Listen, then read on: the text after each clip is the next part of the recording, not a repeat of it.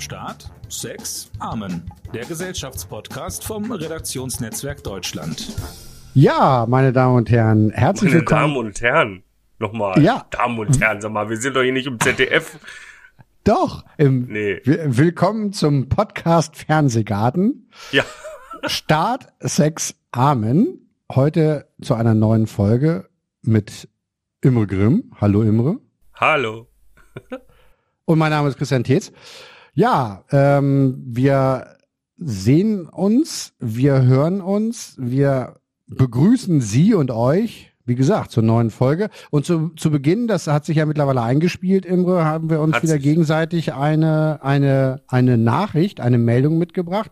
Ein Geschenk, Mö- muss man sagen. Ein Ja, Geschenk. das stimmt. Ja. Ja, möchtest du, dass ich anfange? Geht, äh, bitte, ja, ich bin gespannt. Okay, ja, es gibt, mitgebracht.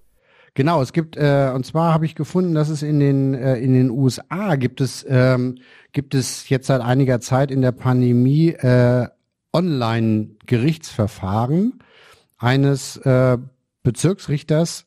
Der gute Mensch heißt Jeffrey Middleton. Das ist in Michigan.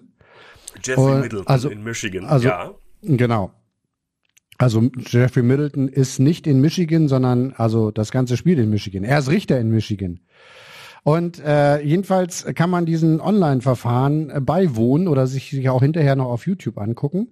Und da gab's äh, wohl schon so ein paar lustige äh, Szenen. Also zum Beispiel ähm, äh, hatte ein Angeklagter äh, war wegen war ohne Versicherung und ohne gültigen Führerschein Auto gefahren und hatte sich dann zu seiner eigenen äh, Online zu seinem eigenen Online-Verfahren zugeschaltet ähm, vom Fahrersitz seines Autos. Ja, sehr gut. Gut Das gemacht, war guter Mann. das war richtig gut. Clever. Und jetzt äh, sehr clever. Und jetzt ähm, jetzt lief das Verfahren gegen einen, der hatte sich unter dem äh, unter dem Zoom-Namen äh, Buttfucker 3000 zum, Darf man, das, darf man das hier sagen? Doch, das wird nicht überpiepst, oder? Doch, das, das Nein, wir, wir lassen es einfach mal Englisch stehen. Ja, Doch, ja, ja. Butt, Buttfucker darf man sagen. Ich würde sagen, wir übersetzen es jetzt nicht. Also Bier, Bier, äh, Bier, Bier, äh, Bier Bud, Budweiser, ja, genau. Bier. Ja. Budweiser 3000. Und äh, da hat der Richter gesagt, also ob er jetzt noch äh, alle Kerzen auf der Torte hat, das ist hier eine Gerichtsverhandlung. Und er soll jetzt bitte mal den Namen ändern. Und das hat er dann wohl auch gemacht, der Angeklagte, und hat dann also wirklich verschämt zugegeben, es sei alles nicht so, wie, also, wie er denke, und das sei seine Schwester gewesen. Ah, Die habe die- diesen Zoom-Namen da eingegeben und ähm, er war wirklich total beschämt, der Angeklagte. Und der Richter hatte nochmal gesagt, schönen Gruß an ihre Schwester. Sie habe sie beinahe, äh, habe ihn jetzt beinahe wegen Missachtung des Gerichts ins Gefängnis gebracht. Also man Oh. müsse aufpassen, welche Zoom-Namen da man da vergibt. Und So, das hat war sich meine dann Geschichte. Genannt? Wie hat er sich denn dann genannt? Na, Das will dann man doch jetzt sein- wissen. Ach so, naja, dann hat er seinen Klarnamen natürlich eingegeben. Also so wie Cocksucker er- 2000 oder So- was? Ja, Ja, Buttfucker 3001. ja, sehr gut, gut gemacht. Das war, das war deine Meldung. Ja, äh, vielen Dank. Eine sehr schöne Meldung. Ich habe, komischerweise habe ich auch eine aus dem Bereich Kriminellen von ein bisschen doofen Halbkriminellen. Ähm, und zwar kommt meine aus Japan. Es, ähm, es gibt dort einen Mann, der hat ähm, gleich, er ist von der Polizei festgenommen worden, weil er Beziehungen zu 35 Frauen gleichzeitig unterhalten hat. Ich weiß nicht genau, worin da der Straftatbestand ähm, besteht, aber ich glaube, es ging um Betrug, denn er hat ähm, angegeben, sein Motiv für diese vielen, vielen Partnerschaften sei, er möchte viele Ge Geburtstagsgeschenke bekommen.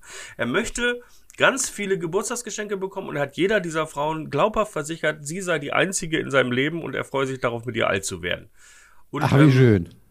Ist doch toll, oder? Der hat äh, eine Fra der Frauen hat dann Verdacht geschöpft, als er sie nämlich beim zweiten Date so in größter Selbstverständlichkeit versucht hat zu küssen. Offenbar in der Annahme, er sei mit dieser einen jetzt schon länger sozusagen liiert, ist Ja. dummerweise aber die falsche gewesen.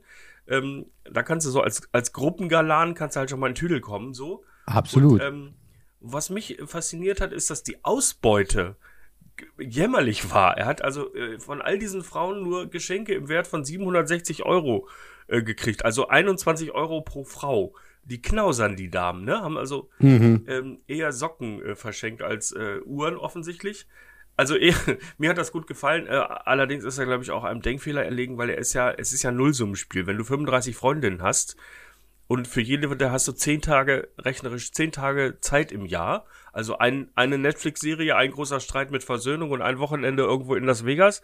Ja. Das, ähm, das schaffst du. Es, in manchen monogamen Beziehungen ist vielleicht auch nicht viel mehr, was man gemeinsam unternimmt. Absolut, ja. Und ähm, Da bleibt meistens ja sogar die Versöhnung aus. Siehste. Und er muss ja, er muss ja auch 35 Frauen dann beschenken. Also das ist Mhm. ja totaler Quatsch. Mit anderen Worten, das ist schiefgegangen, der Plan, sich, sich in den Reichtum zu, äh, zu Aber denken. Imre, äh, weiß, weiß man, Ja. weißt du, ob der, hat der jetzt sozusagen immer sein wirkliches Geburtsdatum angegeben und hat dann gehofft, dass er von 35 Frauen an dem Tag Nein. Geschenke kriegt oder hat er 35 verschiedene Geburts... 35 verschiedene. Er hat also der Ah. eine Frau erzählt, der hat am 22. Februar Geburtstag. Mhm. In Wahrheit ist es aber der 13. November. Ne? Ja, ja, Bei mir ja. ist das ja auch so. Ich habe am 8. Mai Geburtstag Das ist ja gar nicht lange her, Imre. und am 27. Juli Auch. und am 2. September. Ja, ich habe, du kannst mich gerne also sozusagen mehrfach beschenken. Das ist ja, Sehr das ist ja gut, aber du hast jetzt, also das heißt, ähm, du hast, ja, das ist ja nicht lange her, da kann Ist ich ja noch, also, also ich Ja. habe dir natürlich gratuliert am 8. Natürlich. Mai, Natürlich. aber äh, ich möchte es hier gerne nochmal in aller Form, weil im Podcast habe ich dir noch nie zum Geburtstag gratuliert. so, dann kommen wir zu unserem ersten Thema. nachträglich. Vielen Dank. viel, was hast du Danke. denn geschenkt gekriegt von deinen 35 Frauen? Äh, von meinen 35 Frauen habe ich eine, also das mit Abstand, ja, wie soll ich sagen, also abgesehen von den Geschenken äh, der Kinder war das äh, schönste und auch originellste war ein Blumenstrauß. Das klingt jetzt erstmal nicht so originell, aber der war aus Lego.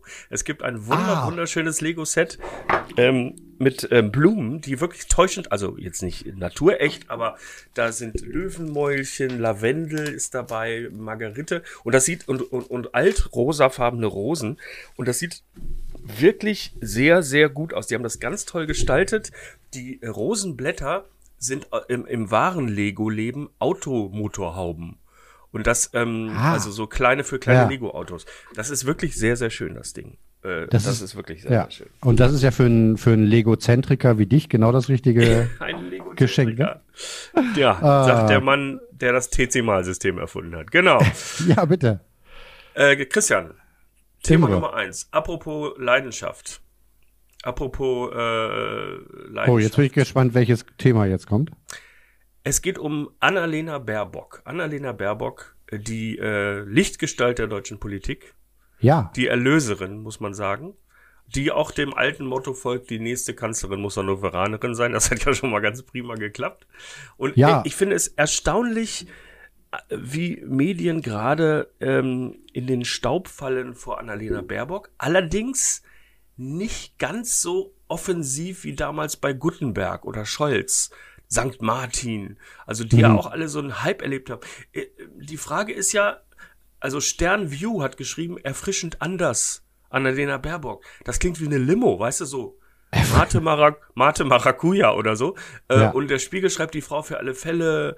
Und ähm, ich, ich habe ja immer, also ich bin ja immer vorsichtig bei vorzeitiger Heiligsprechung sozusagen. Aber Ja. ähm, Annalena Baerbock ähm, ist, also äh, wie gesagt, also seit solche Medien Karl Theodor zu Gutenberg fest für den nächsten Kanzler gehalten haben, muss man aufpassen. Und ich frage mich, ob Annalena Baerbock äh, auch so ein Schulzzug-Desaster erlebt oder ob sich das stabil hält bis September, weil die Wechselstimmung einfach größer ist als damals, 2017. Ja, äh, genau. Der, das ist ja der Vergleich, der immer gezogen wird jetzt, ne, zu, Mhm. zu Martin Schulz äh, und seiner, seiner, ich glaube, er hat bei dem SPD-Parteitag, glaube ich, 111 Prozent, glaube ich, gekriegt, der Stimmen. 111 Prozent. Mindestens, ne? Sicher. Mhm. Ähm, es waren aber mindestens 100 Prozent. Und Mindestens. ja, mindestens. Und er hat dann, ja, wir erinnern uns, ein riesiges Umfragehoch. Eigentlich war er schon Kanzler und ist dann elend abgestürzt äh, bis hin zur Nichtbedeutung, ist jetzt heute sozusagen auf einem Hausmeister in einer Grundschule in Baden-Württemberg, glaube ich. Nee, äh, das ist, ja, das ist ja auch ein sehr ehrenwerter Beruf, muss man Absolut, sagen. keine Wird Frage. immer, also äh, der wichtigste, wer erinnert sich nicht gerne an die Hausmeister und Hausmeisterinnen seiner, nein, es gibt eigentlich nur Hausmeister, ne?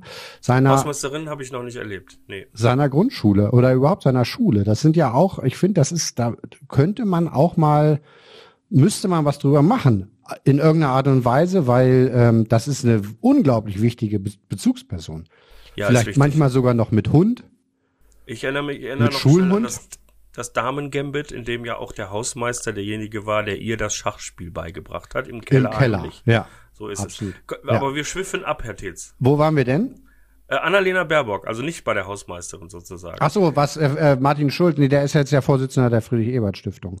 Was ja, man so ja, als ehemaliger Spitzenkandidat in so einer Partei dann wird. Also man wird dann Wobei meistens ja, man wird ja meistens jetzt, hm? vor, früher, früher wurde man Bundespräsident, ne, wenn man dann sozusagen durch war mit seiner politischen Karriere. Oder man wird halt Stiftungsvorsitzender. Wobei das auch nur so eine Art Hausmeister der Friedrich-Ebert-Stiftung ist wahrscheinlich. Ne? Also, nein. nein, nein. Christian, ähm, also, Annalena Baerbock aber, hat. Hm? Ja, nee, ich wollte noch ganz kurz entschuldige, um jetzt ja, wirklich nochmal zum, zum, zum Thema zu kommen. Ich glaube aber ein großer Unterschied ist, ist, Martin Schulz ist ja damals aus Brüssel gekommen, hatte eigentlich in der Bundespolitik äh, überhaupt keine Erfahrung, hatte auch innerhalb der Partei eigentlich kaum kaum Netzwerke und äh, Unterstützer, ist dann natürlich erstmal auf diesem auf dieser um Umfrage Erfolgswelle gesegelt und dann fanden ihn natürlich alle gut.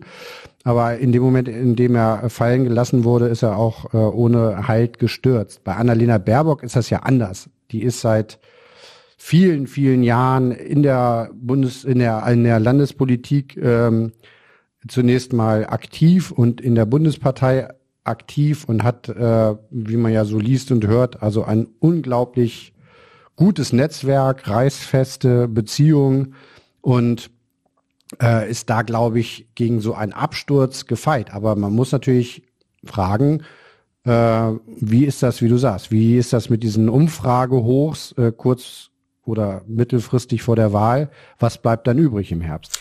Also die, die hat ja schon mal den großen Unterschied, dass sie so eine ganz andere Ausstrahlung hat als äh, als äh, äh, Schulz. Und ich glaube, also die ist ja, die wirkt ja pragmatisch äh, bis zur Selbstentleibung praktisch. Die wirkt immer für mich wirkt die immer so ein bisschen so, als hätte sie gerade ihre Schwiegermutter zur Dialyse gefahren und geht jetzt los, um in irgendeiner Firma 40 Prozent der Mitarbeiter rauszuschmeißen. So so so ein Typ ist sie, die einfach Habeck hat im Vergleich immer so ein bisschen ausgesehen wie so ein kleiner Seehund, finde ich, der, den man irgendwie zurückschieben muss. Also der irgendwie aus Versehen an Land geraten ist und der irgendwie, also jetzt nicht vom Körper her, aber so emotionaler hm. Seehund.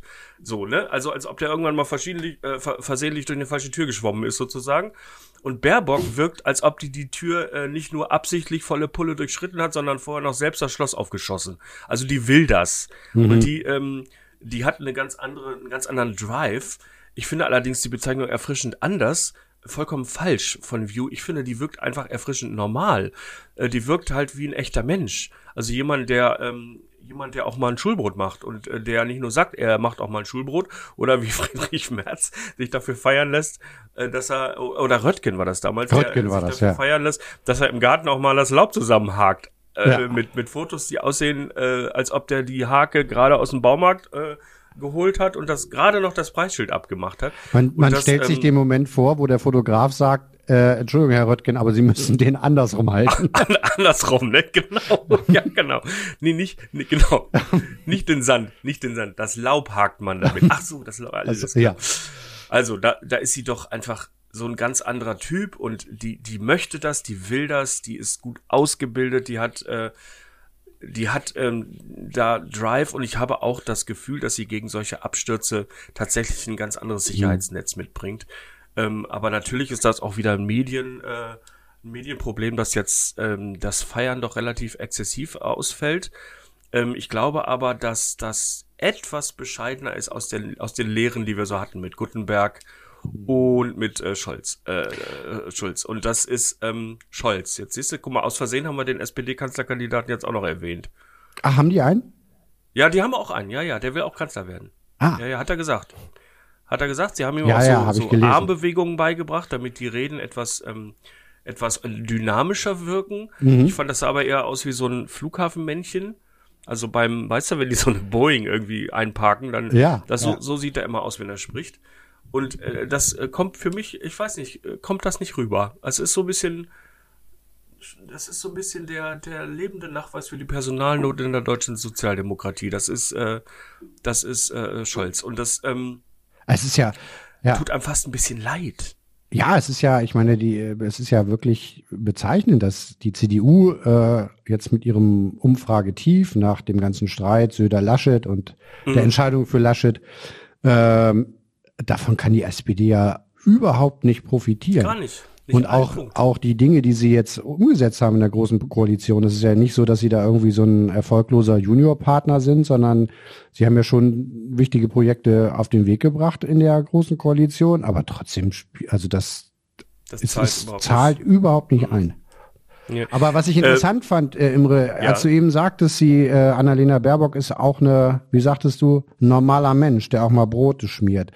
Das ist ja so auch so ein, äh, ein Punkt, der ihr äh, ja vorgeworfen wird, die Kritiker äußern. Sie hat ja zwei Kinder.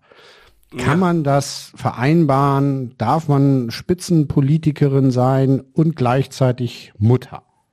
Da, das was ist, ist das für eine Frage? Die Frage stellst du nicht ernsthaft jetzt. Nein, gerade. natürlich nicht. Wer stellt denn bei Männern die Frage, kommen die damit klar, dass sie zwei Kinder haben? Wer sagt denn zu Merz, der auch Kinder hat, oder zu äh, äh Olaf Scholz hat, glaube ich, auch eine? Nee, der hat keine Kinder. Hat keine Kinder. Ja, okay. Das ist Aber, ja das Spannende. Ähm, Schulz übrigens. hatte auch Kinder. Ja. Es spielt keine Rolle, es spielt keine Rolle, ob Männer Kinder haben oder nicht. Und bei Annalena Baerbock fällt Teilen des Landes nichts Besseres ein, als sofort zu fragen, ob man das unter eine äh, Decke kriegt. Das kann nicht wahr sein.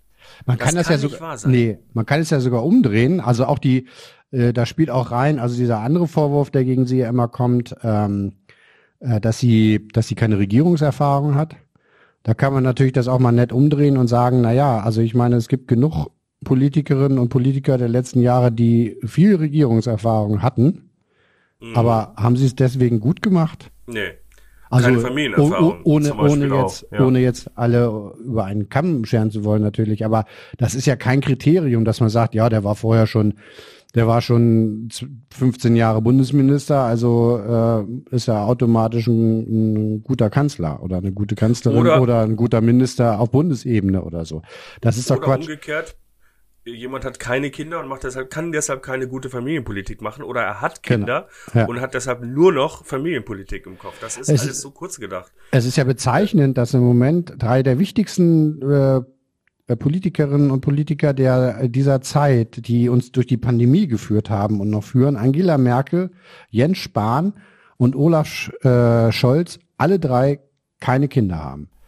Von 15 Ministern haben sechs im Moment keine Kinder. Es ist das kinderloseste ähm, Kabinett seit äh, Menschengedenken.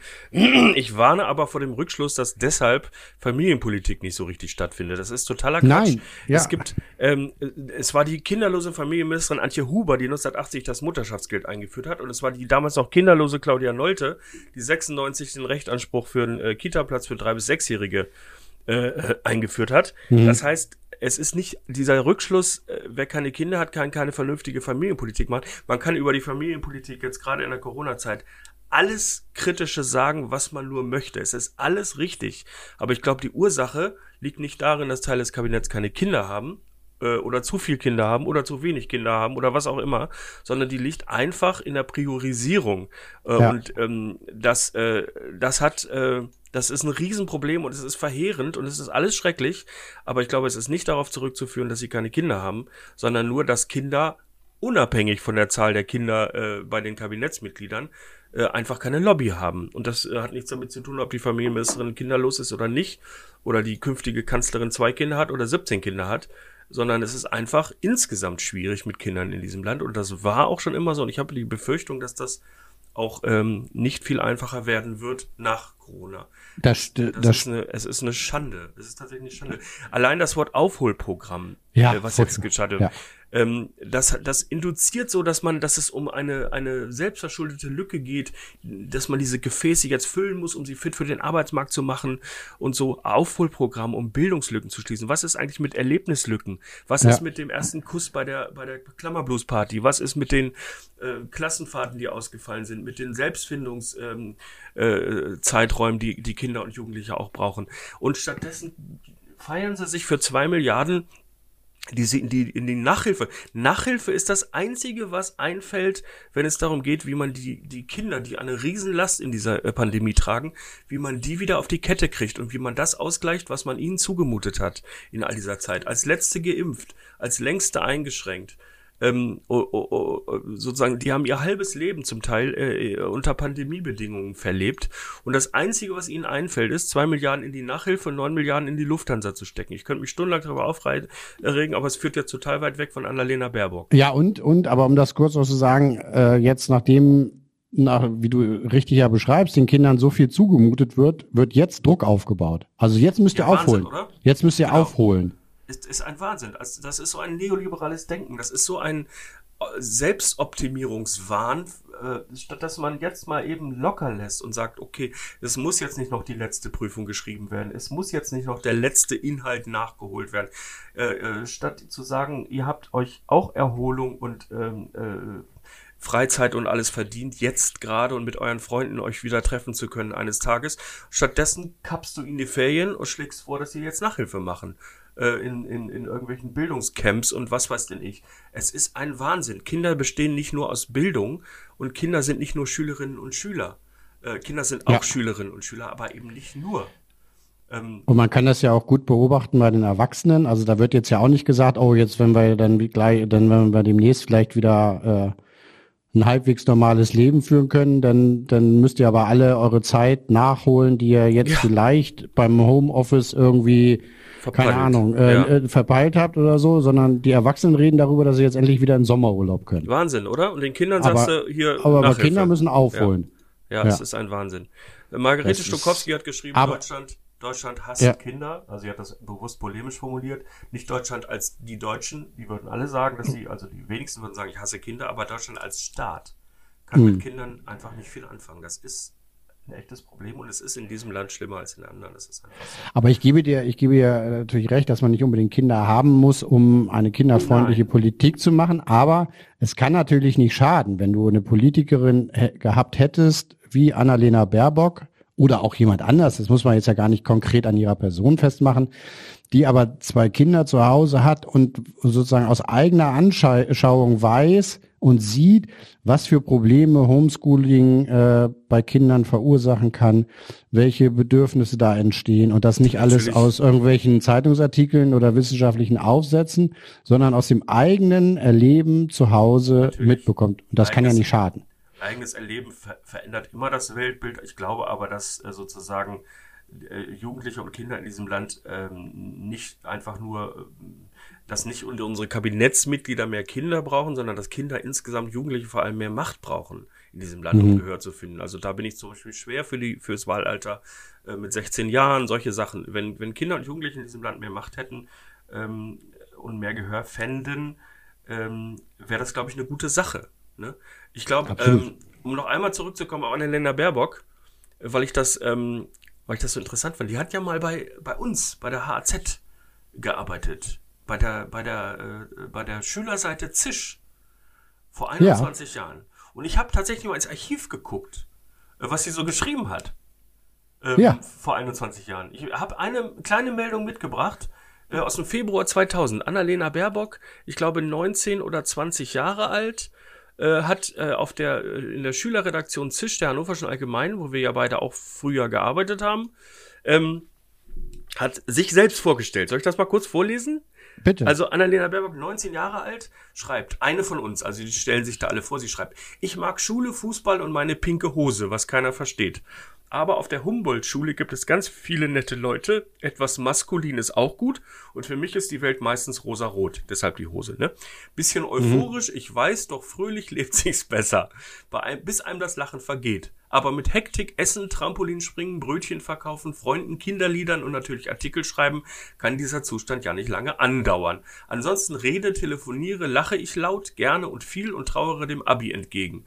Um den Abschiedsschmerz zu tilgen, werde ich dann wohl erstmal in den Urlaub fahren müssen. Interrail, die Züge sind nämlich so schön rot. Annalena Baerbock. Da ist all das drin von mhm. damals, was die Generation heute jetzt gerade nicht erleben kann. Ja.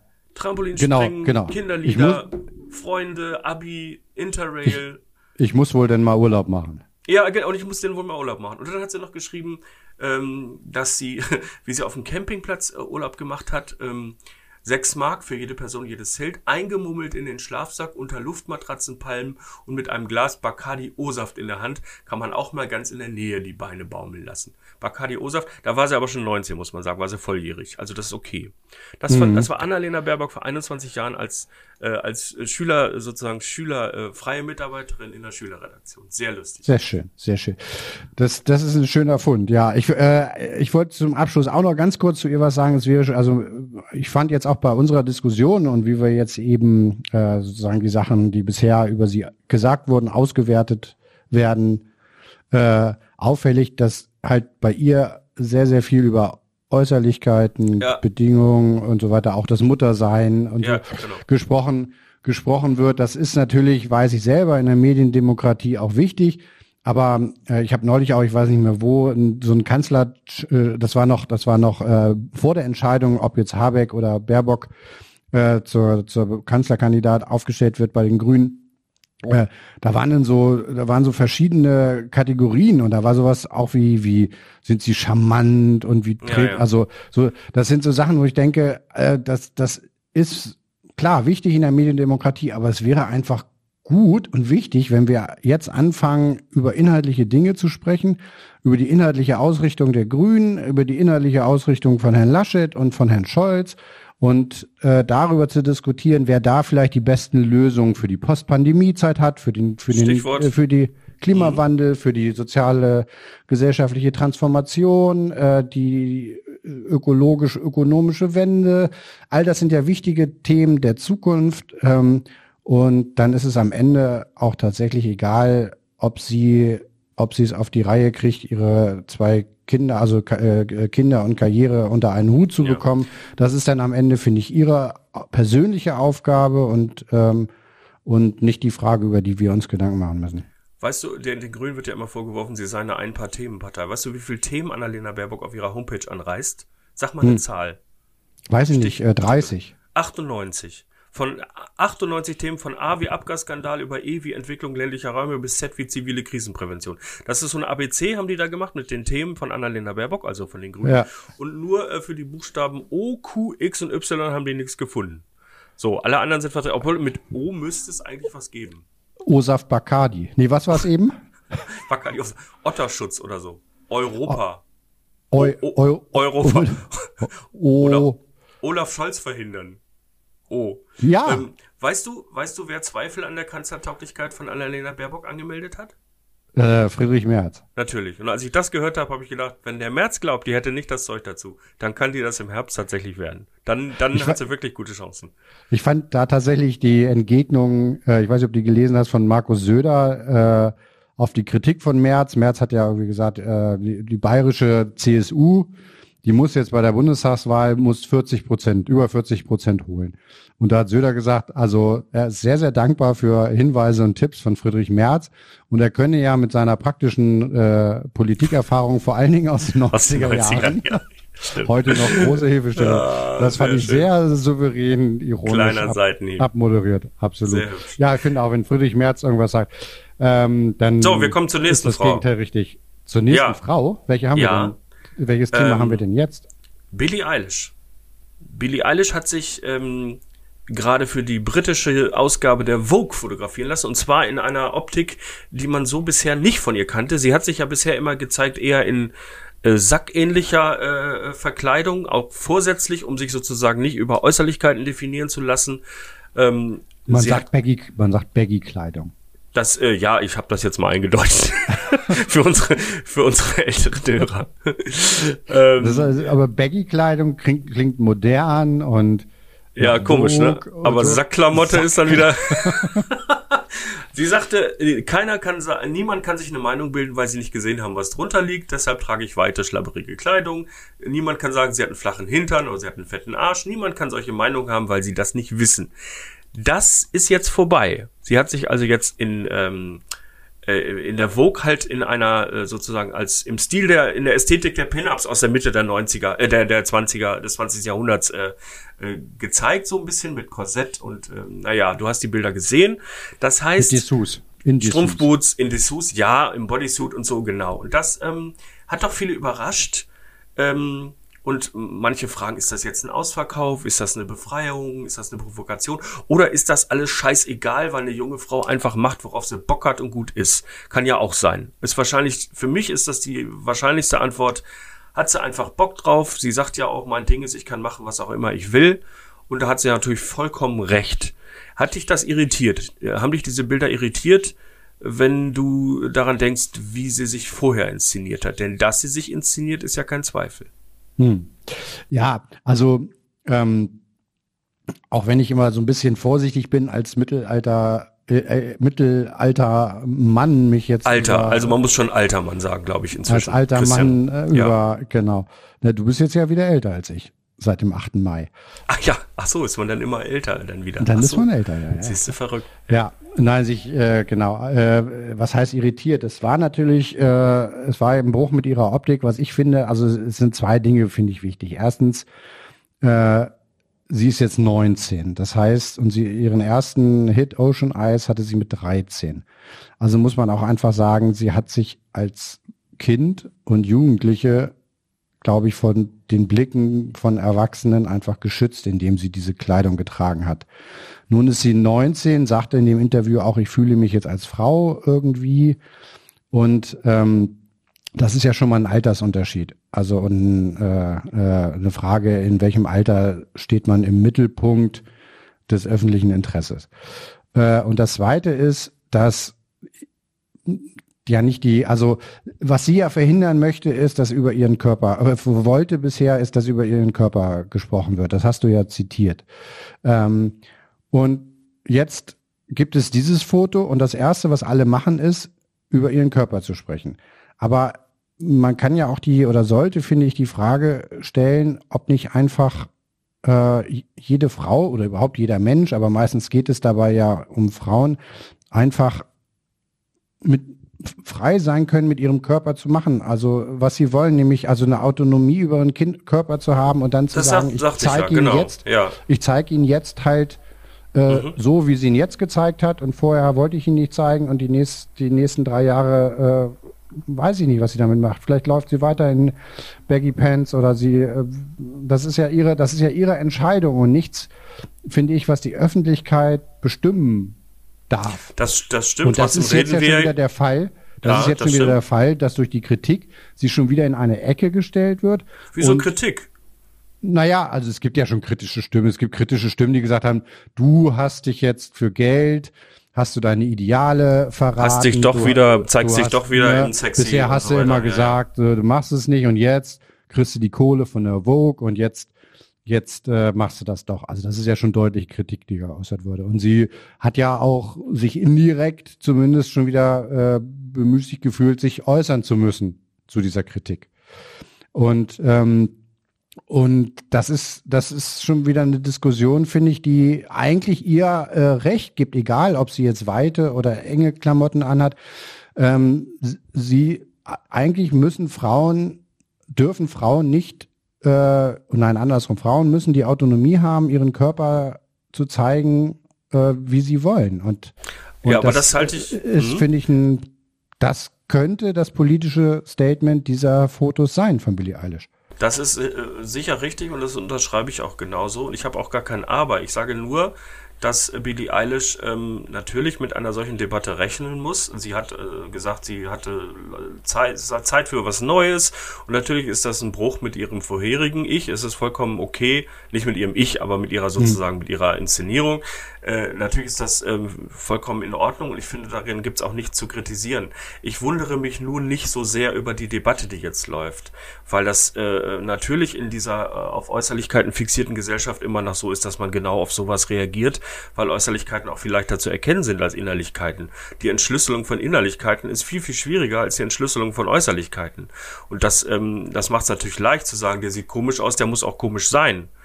Ähm, mhm. statt zu sagen, der ist komisch, äh, warum sieht denn der so normal aus? So, also das ist, äh, um, der umgekehrte Weg ist viel schwieriger in der Entschlüsselung.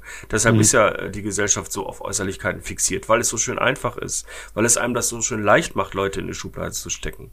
Und weil du sozusagen sofort drei Argumente, sichtbare, für jeden sichtbare Argumente hast, warum derjenige oder diejenige nur so oder so sein kann. Schließlich hat sie ja die oder die Hose an oder eben nicht. So, mhm. und das, ähm, ich finde das eigentlich ganz, ganz schön und ganz fruchtbar, dass jetzt anhand dieser Bilder und dieses Bruchs äh, eine solche Debatte wieder mal entsteht. Denn es bringt doch, finde ich, den einen oder anderen auf den Gedanken, genau was du gesagt hast, äh, dass es komplett persönlich, äh, sozusagen komplett individuelle Entscheidung ist, wie man sich zeigt und vor wem man sich wie zeigt. Ähm, mhm. Aber natürlich ist es, wenn Billie Eilish das tut, als Stilikone und als ähm, Vorbild für so viele Stimme der Generation und was weiß ich, ist es natürlich ein Politikum. Natürlich ist es ein Politikum. Es kann gar nicht anders sein. Es sollte keines sein.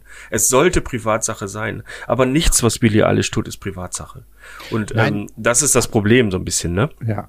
Abs ja, aber wie du ja schon richtig sagst, es stößt eine Debatte an, weil wenn man jetzt äh, natürlich kann man sagen, äh, sie darf sich egal jetzt sie oder wer auch immer, darf sich über eine solche so eine Debatte und solche Reaktionen jetzt nicht wundern, dass es da Kritik gibt und äh, dass sie nach Äußerlichkeiten äh, beurteilt wird. Der Umkehrschluss wäre ja, ähm, ich möchte so eine Debatte nicht, also zeige ich mich in diesem in dieser Kleidung nicht, was wiederum bedeuten würde, dass sie nicht autonom entscheiden kann, sondern sich von einer antizipierten Debatte ähm, leiten lässt und sagt, nee, also darf ich jetzt ja nicht machen, ich trage weiter meine Baggy Pants.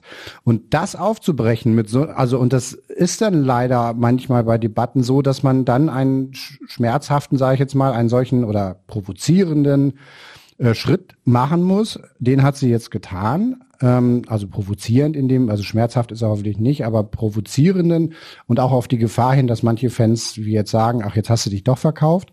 Aber sie stößt damit eine Debatte an und das ist gut. Das, hat, das ist ja auf jeden Fall gelungen und ich sag mal so immer noch lieber Billie Eilish in, äh, in Dessous als äh, Olaf Scholz. So, das nur, am, das nur am Rande. Der wird Aber auch eine Debatte anstoßen. Jetzt kommst du mit deiner total, mit deiner absoluten Toleranz und sagst, wenn Olaf Scholz entscheiden würde, er möchte gerne in Dessous auftreten, ist das seine persönliche Entscheidung und da soll keiner drüber urteilen. Es steht jedem frei, das anzuhaben, was er möchte, auch Olaf Scholz. Oder was kommt jetzt? Ja, also ich wolltest du genau mich, das wolltest du sagen. Ich, ich freue mich darauf, wenn Olaf Scholz nach solchen Fotos Billie Eilish zitiert mit den Sätzen: Ich liebe die Bilder und habe es geliebt, dieses Shooting zu machen. Mach was ja. immer du willst, wann immer du willst. Scheiß auf alles andere. Sagt Olaf Scholz. Sagt Olaf Scholz beim Bundesparteitag in Dessous. Sehr gut. Warum macht nicht? Mich, macht mich nicht. Mach ja, dich klar. locker, Emre. Ich mach mich total locker. Olaf Scholz soll doch tragen, was er will. Ist mir doch egal. Ich mach mich Haupt, doch auch Hauptsache locker. keine Verantwortung. So. Entschuldigung. Nein, genau das ziehe ich so natürlich zurück. Das war ein Nein, blödes Wortspiel. Imre, ganz äh, ganz anderes Thema jetzt. Ähm, Sommer, Sommerurlaub. Ja. Hast du schon, hast du schon irgendwas gebucht? Sommerurlaub. Das ganze Jahr, das ganze Land redet über Sommerurlaub. Wir haben ja. Pandemie, aber es gibt eigentlich nur zwei wichtige Themen. Wann können wir wieder grillen und wann können wir wieder über einen Brenner nach Süden knattern? Mhm. Äh, das ist ja erstaunlich, finde ich der deutsche Sommerurlaub ein nationales Heiligtum. Ein, ich habe ich hab nur ein Thema, Emre. Ja? Wann kann ich wieder im Süden grillen? Ja, ganz genau. Es ist tatsächlich erstaunlich. Ich glaube, der Sommerurlaub hat eine mystische Bedeutung für, für dieses Land. Das ist, äh, das ist äh, Reiseweltmeister Deutschland, das kommt ja nicht von ungefähr. Und äh, es ist erstaunlich, finde ich äh, welche, welche Dringlichkeit dieses Thema doch hat. Ich kann das gut verstehen und ich will das auch nicht kritisieren, aber man kann das zur Kenntnis nehmen, dass das echt wichtig ist für viele, wegzufahren, wegfahren zu können. Natürlich hat das was mit äh, der Tatsache zu tun, dass wir alle im, im Leben ein bisschen angepflockt sind gerade, so wie eine Ziege oder so. Äh, ich glaube aber, dass diese, diese Sommerurlaub, wo, fährst, wo fahrt ihr denn hieß ja hin? Ah, oh, mh, habt ihr schon gebucht? Na, wir sind aber noch 2000 Kilometer weiter weg. So, da ist es auch mhm. bestimmt schöner, weil es ist ja weiter weg. Ähm, dass das eine Riesenrolle spielt. Erstaunlich große Rolle.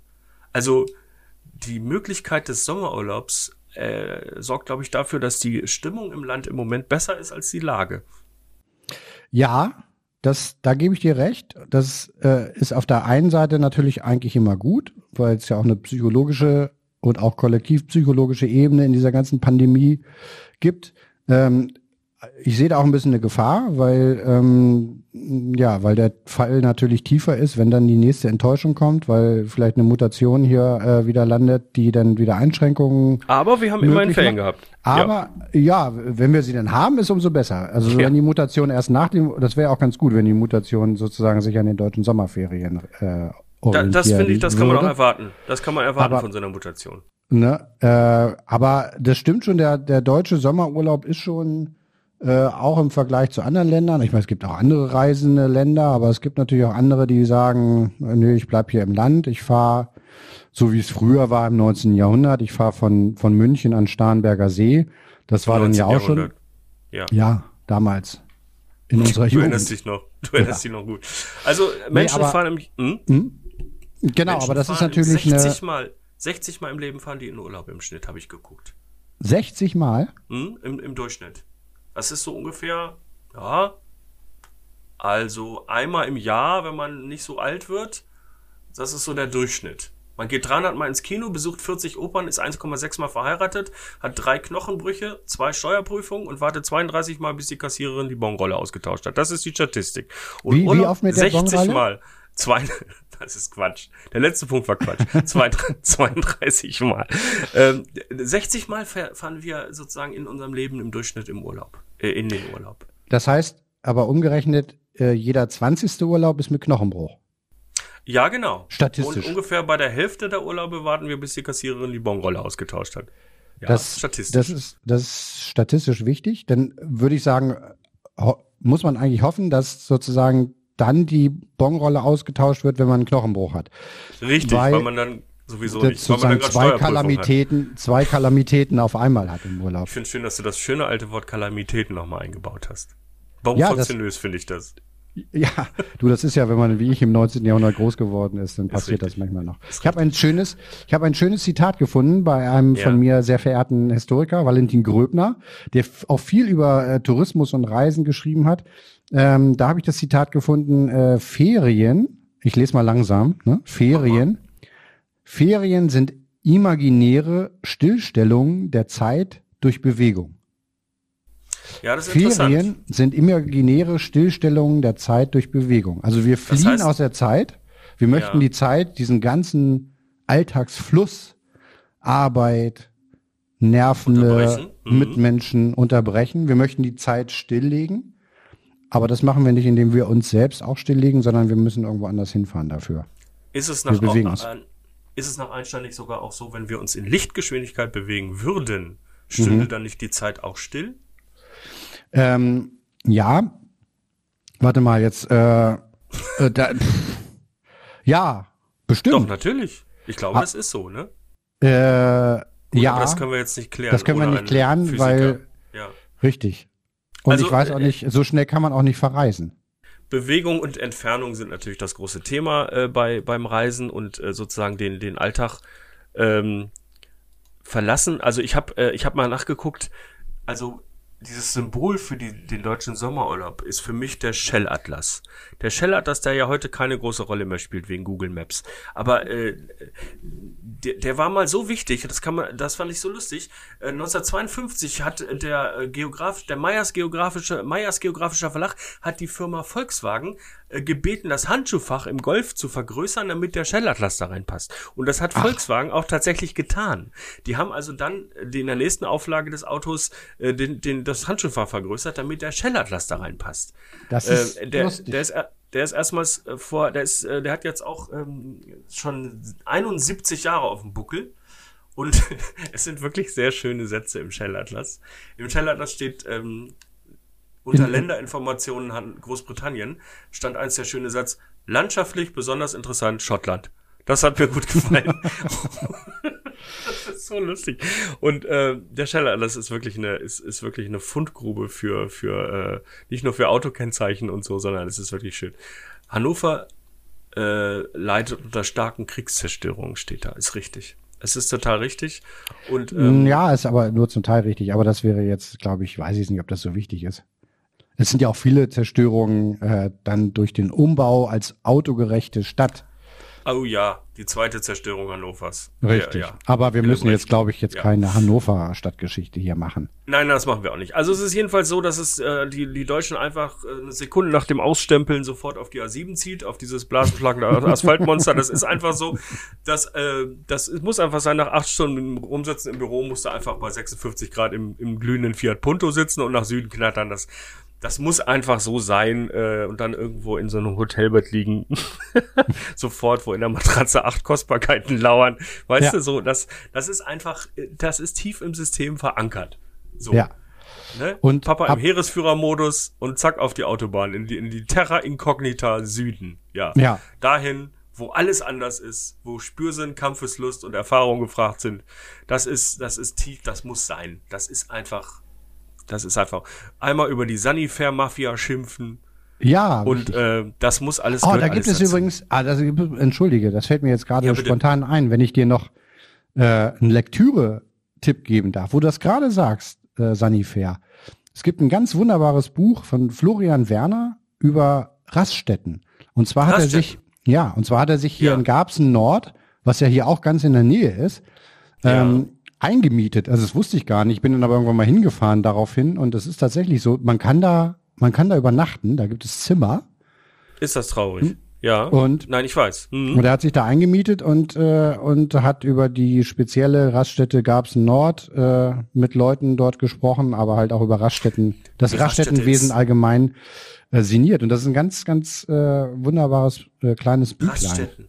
Raststätten sind die schäbigen Kathedralen der deutschen Mobilität. Das ist ein, ein Symbol für, für das deutsche Unterwegssein wollen, aber trotzdem bitte Pumpernickel und äh, Ketchup zur Hand. Das ist, ähm, das ist ein, ein ganz wichtiger Ort im, im deutschen Kollektivbewusstsein, eine Rast, die Absolut. Raststätte. Ja. Und es ist, äh, das ist, ähm, ja, wie soll ich sagen, da, da, da kannst du auch, also allein die CD-Ständer in der Raststätte sind ja immer, was weiß ich, Fußball im Originalton seit 1963. Das ist, äh, Mhm. das ist ein sehr wichtiger Ort und ich glaube, dass, ähm, dass äh, sich wieder an diesem Ort aufhalten zu können, vielen Leuten doch sehr, sehr wichtig ist. Alle meckern und schimpfen über die Raststätte, aber im Grunde wollen sie wieder in diesen, wollen sie wieder an dem Bällchenständer drehen.